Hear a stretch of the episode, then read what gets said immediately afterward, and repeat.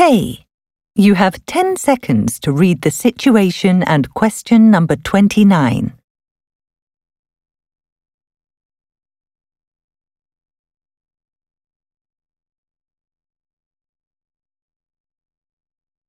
Although a leash may look like just a piece of rope, it's very important.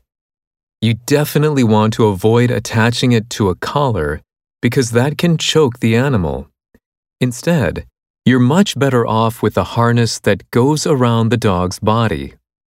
In particular, a front clip harness is ideal if the dog is powerful.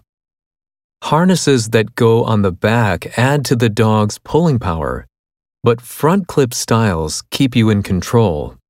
Your current 2 meter leash is a fine length, but you might want to tie some knots in it so you can grip it better.